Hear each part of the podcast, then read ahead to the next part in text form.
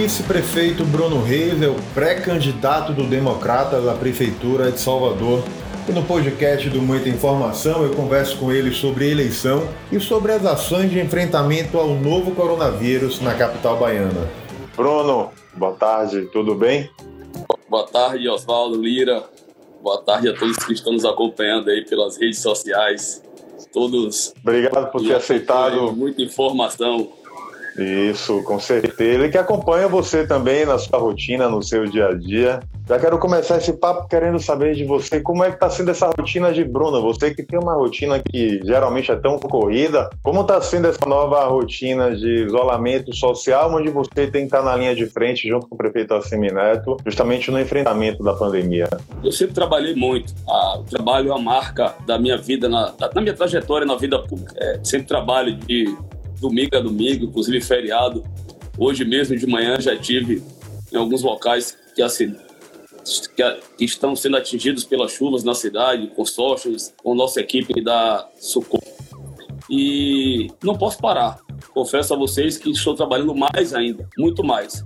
É óbvio, tomando as precauções. Então, na rua sempre de máscara, chego no lugar, passo álcool em gel, lavo as mãos. Quando eu chego em casa, de imediato, deixo o sapato lá de fora, é, tiro a roupa, vou tomar banho, faço toda a higiene, até porque eu tô com um filhinho, né, Oswaldo, de oito meses em casa, então tenho que ter atenção redobrada. Mas confesso a vocês que minha rotina está mais intensa, estou trabalhando muito mais, focado, tanto eu, o prefeito, a nossa equipe, é, nessas estratégias de combate à propagação da pandemia em diversas ações, as ações da área da saúde, em especial essas ações da área social, que eu tenho ajudado muito prefeito com essa experiência que eu adquiri ao longo da minha caminhada na vida pública. Antes da gente até entrar, entrar nessa, nessa parte aí das ações da prefeitura, você chegou a, a fazer o teste, inclusive, para verificar se como é que estava a sua questão com a Covid-19 e graças a Deus deu negativo, né? É isso. Ontem, inclusive, nós testamos novamente toda a linha de frente lá da prefeitura, as pessoas que estão tendo que trabalhar nesse momento, são fundamental o trabalho dessas pessoas para ajudar é, nesse enfrentamento. Então, graças a Deus, toda a equipe ontem foi testada, é, os secretários, o prefeito e todo mundo deu negativo. Então, agora permite trabalhar com mais paz, com mais tranquilidade. Com certeza. E é uma, há uma preocupação muito grande. Eu vi um vídeo do prefeito Assemineto hoje, falando com alguns profissionais da área de saúde que realmente está na linha de frente, está no atendimento, está nas unidades de saúde. Há uma necessidade de ter um acompanhamento maior, inclusive com essa parcela da população que está tão exposta, não é, Bruno? Com certeza. Inclusive hoje, no Dia do Trabalhador, nossas homenagens vão para esses trabalhadores, em especial os trabalhadores da área da saúde né, médicos, enfermeiros, auxiliares de enfermagens, maqueiros, todos os profissionais, eles estão arriscando as suas vidas, né, Oswaldo, para salvar milhares de outras vidas, de tantas outras vidas. Então, é, a gente tem que agradecer a coragem, a dedicação desses profissionais, a vocação desses profissionais.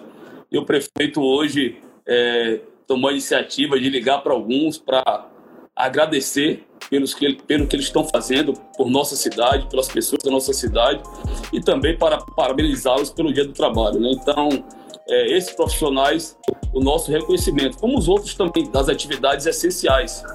Então, imagine os caixas que estão agora pagando os benefícios, tanto federal como benefício municipal, os caixas de mercado, cuidadores, é, porteiros de prédio, garis, motoristas em geral, né, de aplicativos, de, do transporte público principalmente, de os taxistas, é, policiais que estão nas ruas, então esses profissionais todos, né, que efetivamente precisam trabalhar para que a cidade continue funcionando, para que os serviços essenciais funcionem e a gente possa passar é, da melhor forma por toda essa crise, por toda essa pandemia que infelizmente está atingindo não só a gente, mas todo mundo.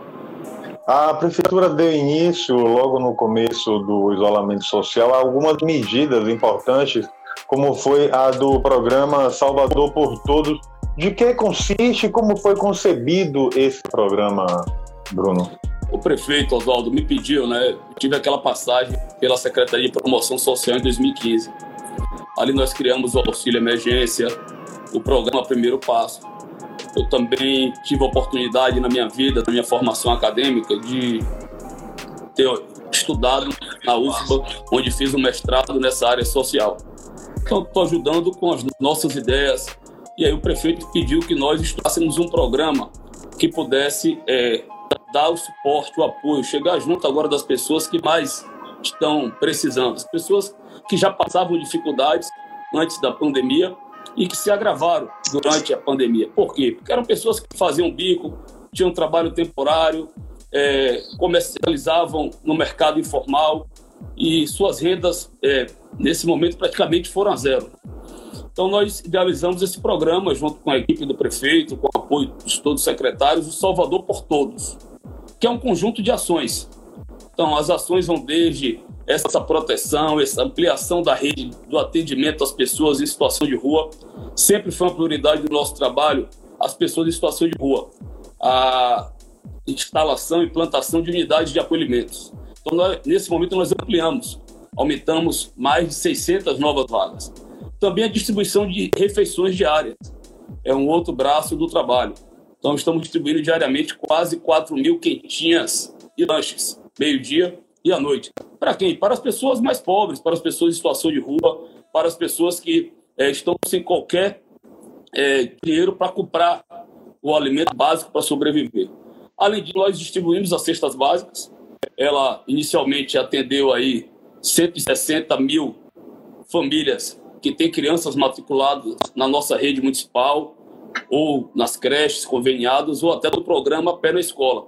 E ampliamos para as instituições que são parceiras da prefeitura, que cuidam de crianças em vulnerabilidade, que cuidam de idosos, que cuidam de crianças e pessoas com deficiência, além agora dessa última distribuição que nós estamos concluindo hoje para 25 mil novos beneficiários, que são as pessoas que estavam no cadastro único do governo federal em situação de extrema pobreza e que não estavam recebendo nenhum benefício, nem federal, nem municipal. Então, nós estamos distribuindo quase 200 mil cestas por mês na cidade. Além do benefício de 270 reais, que é o auxílio emergencial, onde nós incluímos um universo de quase 40 mil pessoas, e aí estão todos eles, as principais categorias que estão sofrendo nesse momento o impacto da pandemia.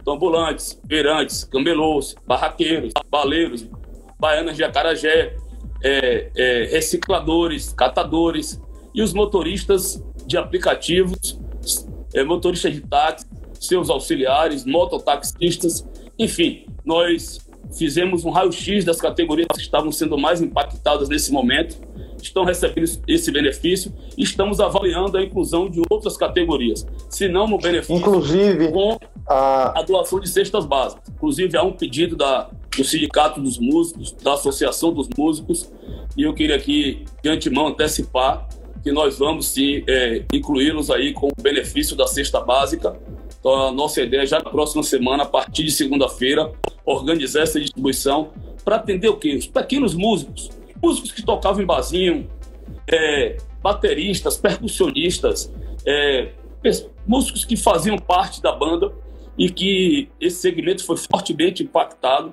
porque foi um dos primeiros a parar e fatalmente vai ser um dos últimos a retornar. Então, é, nós estamos com essa ação para os pequenos músicos fizemos esse mapeamento a partir do Sindicato dos Músicos, das associações dos músicos. Estávamos ao longo desse período cruzando essas informações e essa semana nós vamos começar a atender eu vou desativar o... essa ajuda. Tem, eu vou desativar os comentários, que tem muita gente falando com a gente, isso pode acabar interferindo na nossa, na nossa conexão. Mas, no Muita Informação, a gente recebeu a cobrança e o pedido de ajuda de profissionais que trabalham com massoterapia ali em Jardim Jalá, eles são cadastrados na CEMOP, eles têm o um processo de regulamentação, mas isso é uma luta que vem desde 2017 e a prefeitura ainda não fez o reconhecimento para essa categoria. São mais de 25 profissionais que estão, óbvio, que penalizados também, não estão atendendo ali naquela área de região, da região de Jardim de Alá, e já fizeram alguns contatos com a gente no, através do portal Muita Informação para tentar incluir também no benefício, já que eles estão sem conseguir trabalhar e e apesar de não ter a formalização do suporte da prefeitura, eles têm um cadastro na prefeitura para poder trabalhar. É, nós temos é, essa categoria e outras é, que nós estamos cruzando as informações. O que é que nós estamos buscando agora? Atender efetivamente quem não foi contemplado pelo auxílio do governo federal, quem não está sendo contemplado pelas cestas básicas que nós estamos distribuindo nas mais diversas ações e quem não foi contemplado pelo benefício municipal é, do Salvador por Todos. A gente está identificando quais são essas possíveis categorias. É, a gente não tem braço para atender a todos, mas vamos procurar atender o máximo. Então eu vou trazer essa sua sugestão, Oswaldo. É, vou, vamos conversar com toda a nossa equipe, conversar com o prefeito e tentar incluir. Tem outras categorias também, de garçons, é, de até pequenos produtores artísticos, culturais, tem fretistas, tem a galera da capoeira também, instrutores de capoeira, de artes marciais. Essa turma que está sem poder trabalhar, a prefeitura está procurando dar o apoio de alguma forma. E nós vamos tentar chegar juntos, sim, podem ter certeza. Alguns gestores, alguns prefeitos e governadores já ensaiam a possibilidade de colocar em prática as medidas de afrouxamento ao isolamento social. Essa situação está em discussão aqui na Prefeitura de Salvador. Tem alguma expectativa disso acontecer? Ou a previsão do cenário se agravar agora no mês de maio tem levado o prefeito Assemineto a, a reavaliar essa possibilidade? Essa análise ela tem que ser feita diária. É, nós estamos trabalhando com a pandemia, que é algo novo, é um adversário invisível. É, os números, por mais que a gente esteja bem assessorado pela Fiocruz, ouvindo aí o Ministério da Saúde, especialistas técnicos, é, eles, esses números eles têm que ser avaliados a cada dia. Então a gente vem acompanhando de um dia para o outro o número do aumento de casos de pessoas contaminadas, o número do aumento de pessoas tanto para os leitos de enfermaria como para os leitos de UTI e também o número de óbitos. É, essa, esse crescimento da curva é que vai ditar o ritmo da flexibilização. É verdade, dia 4, agora segunda-feira, vence os decretos todos, porque nós unificamos os dias, e o prefeito irá tomar uma decisão durante o final de semana sobre a sua prorrogação na totalidade ou não. Durante essa semana, e a gente fez desde o início esse diálogo, debate com todos os envolvidos. Então a gente ouve, no caso dos bares e restaurantes, a Brasel, no caso do comércio, a FCDL. Desculpe, entrou uma ligação. Associação Comercial. Então, é, ouvimos todos durante essa semana as opiniões e fatalmente o prefeito vai tomar uma decisão até, até segunda-feira e a tendência, a tendência é pela prorrogação do decreto. Por que, Oswaldo? Porque essa semana houve um crescimento, não foi só em Salvador, foi no Brasil como um todo. É, muitas cidades que haviam flexibilizado estão voltando atrás. Então, Blumenau, por exemplo, voltou atrás. É, Florianópolis voltou atrás de algumas medidas. São Paulo, que iriam, iria adotar algumas medidas, é, já começa a é, definir por outro critério, pela manutenção. É importante ressaltar que as atividades que nós suspendemos aqui, em outros lugares já estavam retornando, é, em nenhum momento paralisaram em Salvador. Então, só dar um exemplo prático.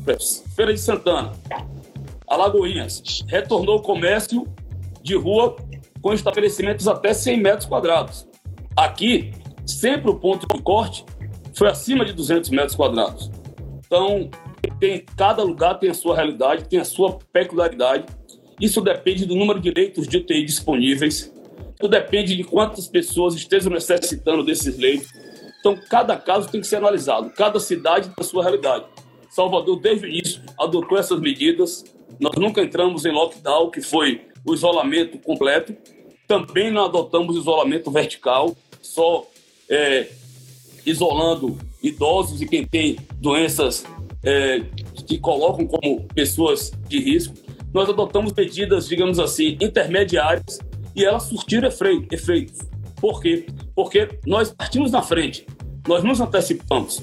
Vejam vocês, eu estava lendo hoje a grande imprensa, é, Recife já está com 96% dos leitos de UTI ocupados, é, Fortaleza 94%, Manaus 98%, Rio de Janeiro já chegando a casa de 90%, e esse é o grande dilema. Então, qual o grande São dilema? Paulo também, 89%. 89%.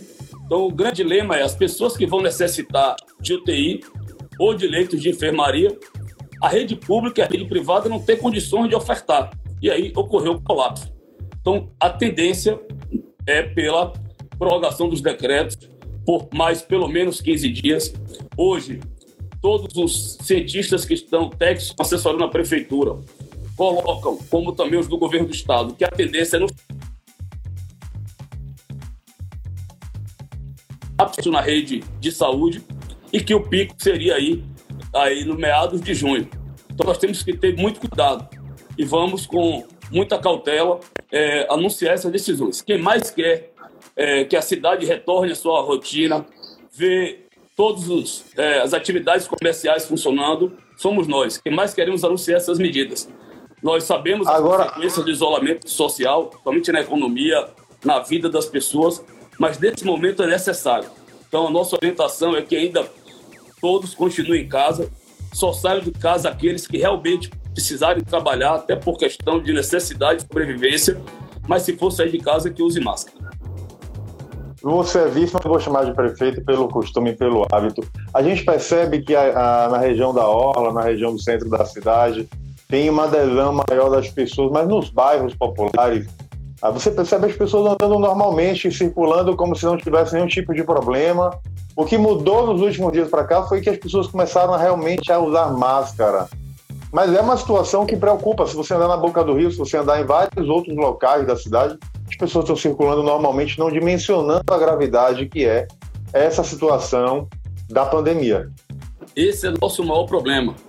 Quando eu digo que cada cidade tem a sua realidade, nós somos uma cidade de 3 milhões de habitantes, tem um adensamento grande é, populacional, que há uma concentração, principalmente nos bairros mais periféricos, em residências de 30, 40 metros quadrados, que moram de 7 a 10 pessoas.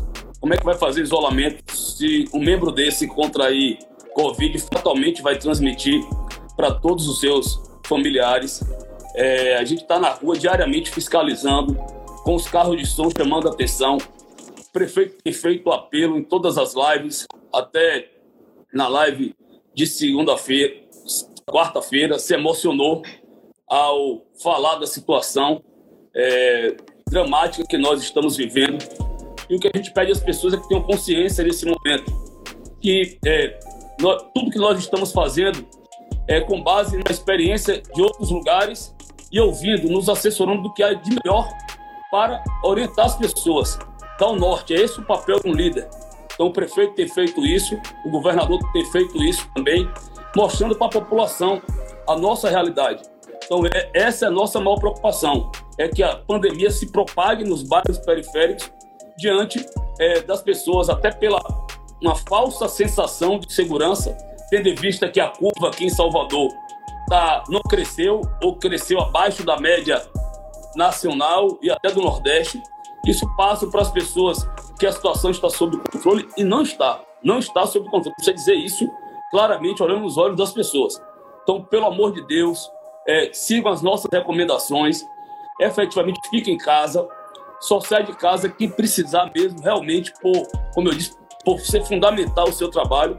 E use máscara. Graças a Deus, as pessoas estão se conscientizando em relação à máscara.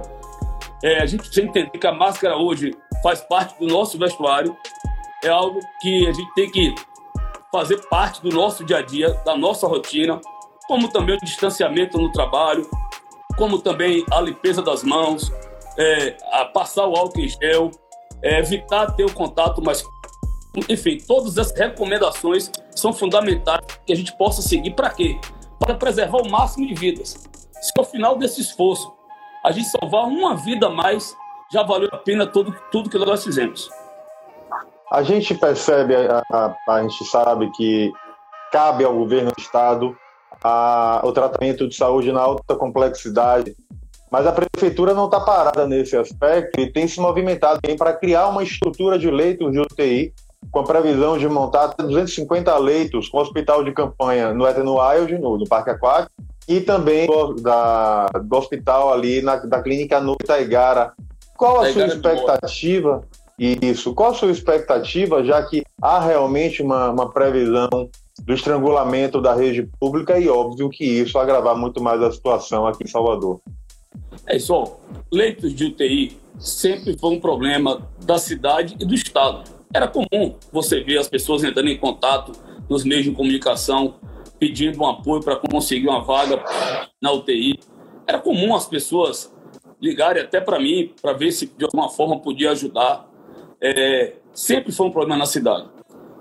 Diante da redução das cirurgias eletivas, das pessoas, por exemplo, que estavam com, com câncer, precisavam fazer uma cirurgia, nesse momento resolveu adiar um pouco, justamente por conta do Covid e para não precisar de UTI. Então, das existentes, conseguimos aí viabilizar em torno de 30% de vagas para destinar para o Covid. E aí foi necessário fazer um esforço próprio.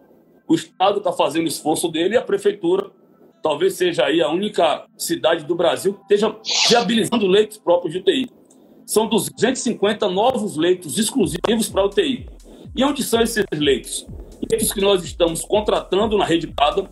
Então, nós tínhamos contratos de UTI, nós ampliamos esses contratos, por exemplo, com o Hospital Português, com o Hospital Santa Isabel, nós também disponibilizamos vagas nas nossas UPAs e no Hospital Municipal, exclusivos para o Covid. Além disso, montamos novas estruturas. Quais são essas novas estruturas? O Itaigara Memorial, que a gente inaugura até e a gente inaugura até sexta-feira que vem, inaugura no máximo até o dia 11, mas é, já vai ter condições de imediato de receber pacientes. E ainda estamos concluindo os entendimentos com o Hospital Sagrada Família, que a nossa expectativa é até o final do mês também disponibilizar leitos de UTI. Portanto, a Prefeitura está viabilizando 250 leitos, o Estado, uma, o Estado uma outra quantidade, e esse esforço em conjunto são mais 700 novos leitos exclusivos para é, pacientes, leitos de UTI, fora os leitos de enfermaria, que até então tem tido uma demanda até maior. Os números de ontem apontavam algo em torno de quase 400, 400 pacientes, entre leitos de enfermaria e leitos de UTI. A gente tem uma, uma percepção muito clara da população, de modo geral, do alinhamento das ações entre o prefeito Assemineto e o governador Rui Costa. Isso tem soado muito positivo para a população. Tá? Essa união de esforços tem dado um pouco mais, ou pelo menos uma sensação de segurança e de tranquilidade para a população, de que a gestão pública está tendo um olhar sobre o problema e não sobre a política nesse momento? Com certeza. É o que todas as instituições, todos os poderes deveriam estar fazendo nesse momento se unir. É, como eu disse, a pandemia é um adversário que a gente não consegue enxergar, um, algo novo que nós, é, enfim, temos é, poucas informações, poucas condições de fazer enfrentamento. Então, a unidade é fundamental. Desde o primeiro momento, o prefeito, o governador deixaram de lado as questões políticas. Então, ninguém aqui está pensando em eleição, ninguém aqui está pensando em capitalizar politicamente essa ou aquela ação. O objetivo maior aqui é salvar a vida das pessoas, é dar o apoio social a quem está passando dificuldade nesse momento, para que a população não se sinta desamparada, não se sinta só nesse momento. E e esse trabalho em conjunto é que tem surtido efeito e tem sido diferencial de Salvador e da Bahia em relação a outros estados. Então, com certeza, é, é, isso é importante para trazer tranquilidade para a população nesse momento, como também né, surtiu efeito diante dos números e da realidade que nós estamos vivendo em Salvador. Na outra extremidade, a gente tem o presidente Jair Bolsonaro que tem incentivado que as pessoas é, é, deixem o isolamento social e, e vá para as ruas, preocupado com o impacto da economia sobre o bolso e, óbvio, sobre a avaliação pessoal dele, a ponto dele ter demitido o ex-ministro Mandetta. Como você vê esse antagonismo que o presidente Bolsonaro tem se colocado com relação a prefeitos e governadores, culpando inclusive os prefeitos e governadores pelos problemas que têm acontecido hoje no país? É, nós discordamos da posição do presidente em relação ao Covid, como discordamos em relação a alguns outros temas. Ele defende o isolamento vertical. Os números têm mostrado que não é só idosos, não é só pessoas com doenças respiratórias que estão morrendo.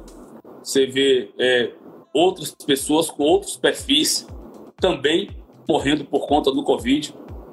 Como eu disse, cada cidade, cada estado tem a sua realidade. A, essa realidade ela está baseada na concentração populacional, é, na, na questão da quantidade de pessoas que residem em, por, por unidades habitacionais. Ela está concentrada na disponibilidade de UTIs de leitos de enfermaria. Então, cada um, é, com base na sua realidade, tem que adotar a sua estratégia. Então, a gente lamenta é, que o presidente tenha essa posição diante da realidade nossa de Salvador.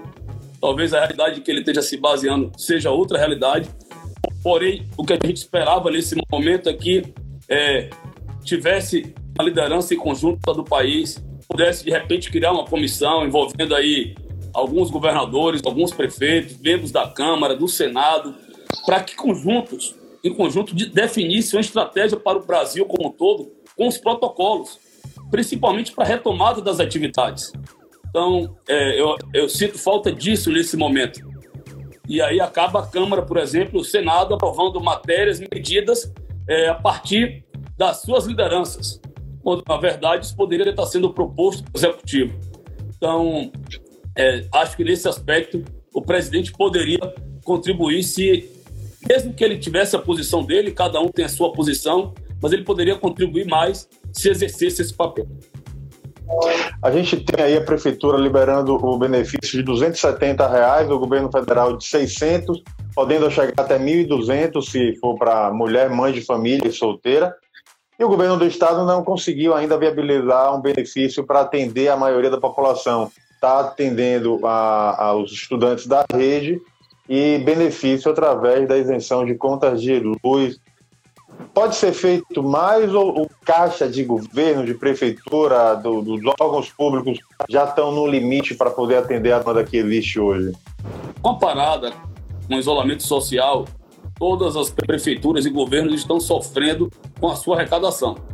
Por exemplo, no mês de março, que nós tivemos as informações no início de abril, houve uma queda em média de 30% de todos os tributos municipais. A tendência é que agora, no início de maio, quando a gente analise as contas do mês de abril, que aumente de forma significativa. É, que ela não vai se confirmar. Tínhamos vários projetos que estavam em execução que nós tivemos que congelar nesse momento. Projetos que não eram essenciais. Volto a dizer, qual é o nosso tripé aqui, é, Oswaldo?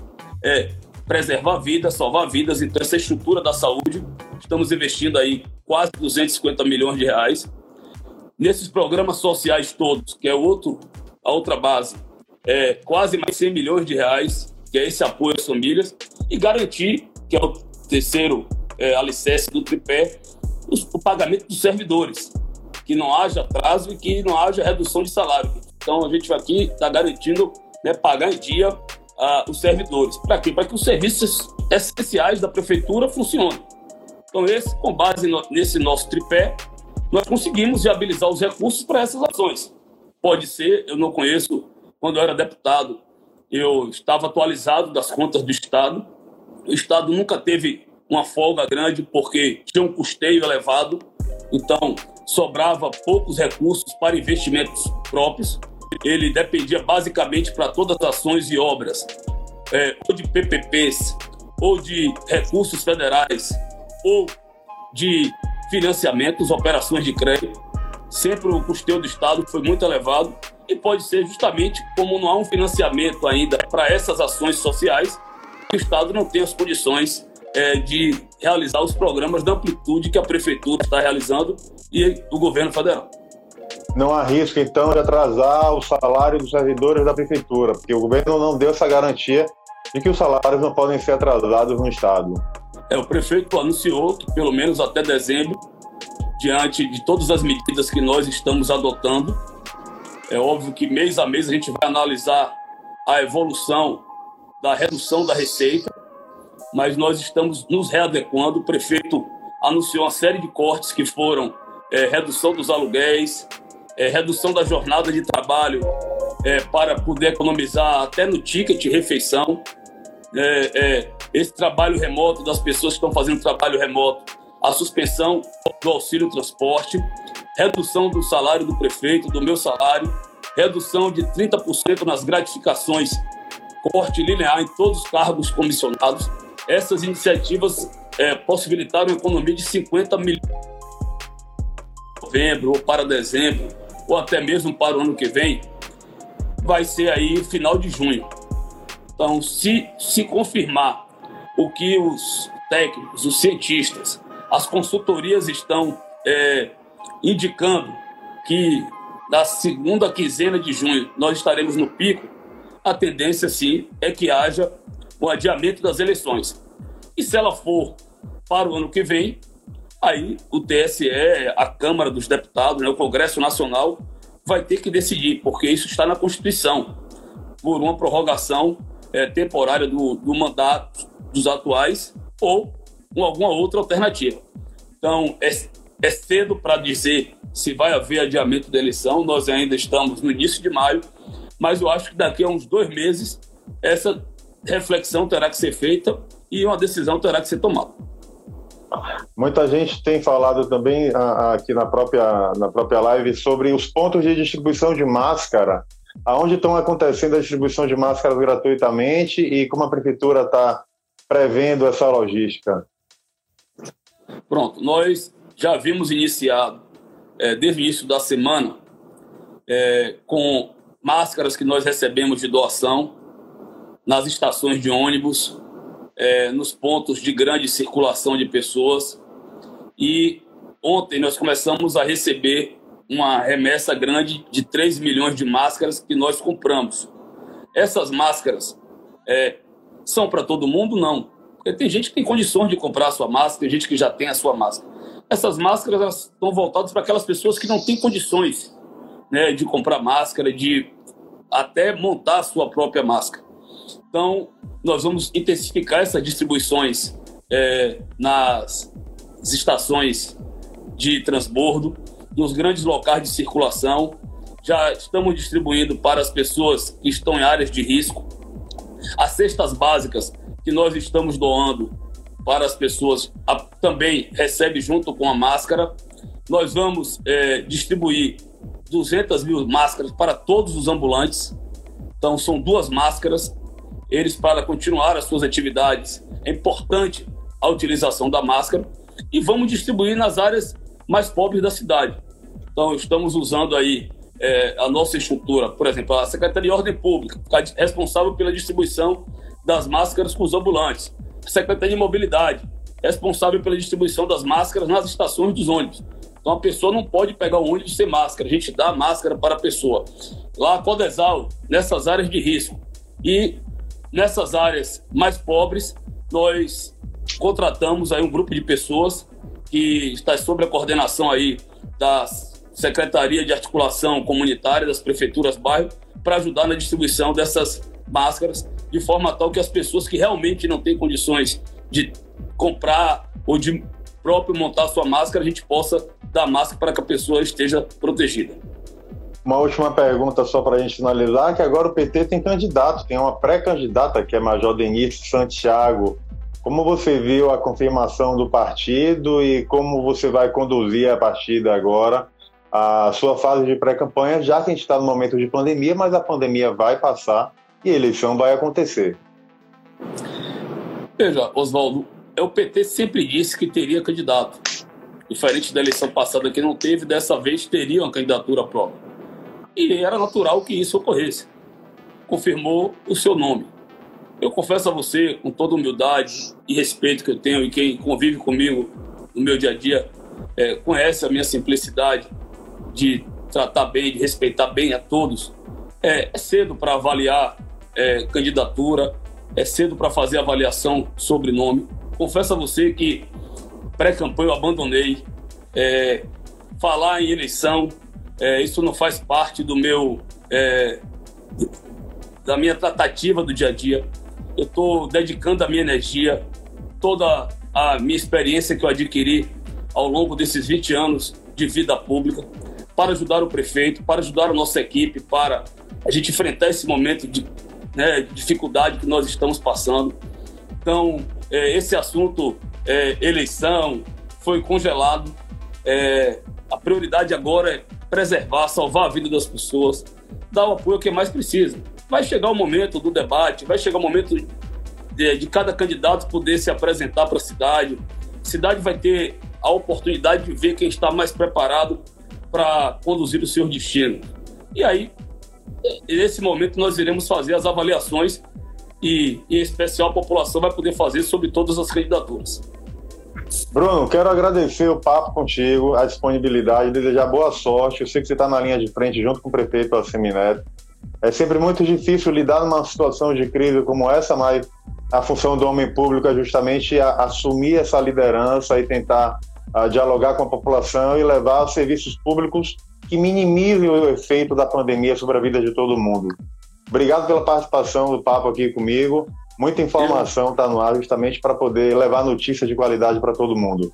Eu aqui agradeço a oportunidade de estar tá levando muita informação para as pessoas sobre os programas, os projetos, sobre as ações, iniciativas da prefeitura. Aproveito mais uma vez para fazer um apelo às pessoas é, da importância do isolamento social.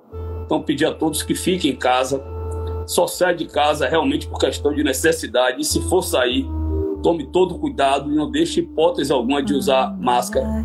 É, obrigado, Oswaldo, por estar nos possibilitando esse bate-papo, essa conversa com todos que interagiram aí com a gente nas redes sociais e que acompanharam essa live. É, que Deus nos dê sabedoria, nos dê força, ilumine aí a nossa caminhada para a gente virar essa página da nossa história e poder retomar algo que a gente vinha construindo em nossa cidade, que era ter resgatado a sua autoestima. Cada dia mais o soteropolitano tinha orgulho de morar nessa cidade, de viver nessa cidade. A gente tinha orgulho de receber as pessoas em Salvador. Todo mundo que vinha aqui saía falando bem. É, a cidade tava, tinha se reposicionado no cenário nacional e internacional. Voltou a ficar na moda. E pode ter certeza que, passada essa pandemia, nós vamos imprimir o mesmo ritmo para ter uma Salvador cada dia melhor. Então, um forte abraço até, a todos. Até porque, só mais uma coisa, já que a gente. do trabalhador. Já que a gente está falando só mais uma coisa, o setor do turismo é muito sensível. É o primeiro a sentir o impacto e o último a reagir, a, a, a sair da crise, né? E tem uma cadeia muito grande de pessoas Há uma, há uma atenção especial da prefeitura para essa fatia, já que Salvador é uma, é uma, cidade que vive majoritariamente de serviço?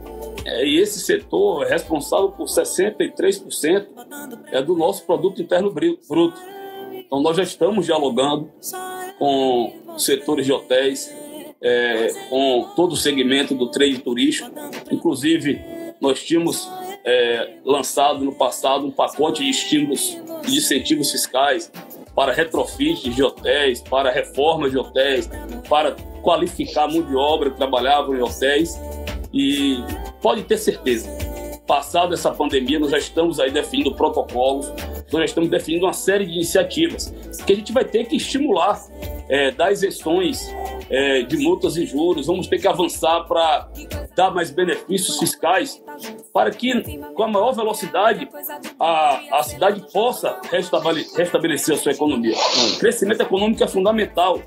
É, não tenha dúvidas que quem pensa em ser prefeito da cidade, o grande desafio é fazer a cidade sair. É, nós temos um PIB per capita muito baixo, é uma das piores capitais é, do Brasil. Nós temos que mudar essa realidade. E vai ser fundamental, após a passar, assim que a pandemia passa, a gente vir com um pacote de medidas para é, estimular a economia da cidade, mas é possível esse setor voltar a, a gerar emprego, gerar renda, que é o setor mais importante hoje da economia da cidade de Salvador. Agora sim, Bruno, obrigado pelo papo, obrigado pela, pela companhia aqui na, através das redes sociais e desejar mais uma vez sorte para você nessa, nessa caminhada que eu sei que não é fácil. Muito obrigado, amigo. Um forte abraço. Um bom dia do trabalhador para todos, todos os trabalhadores do Brasil, da Bahia, especial de Salvador. Estamos juntos. Siga a gente nas nossas redes sociais e até o próximo podcast.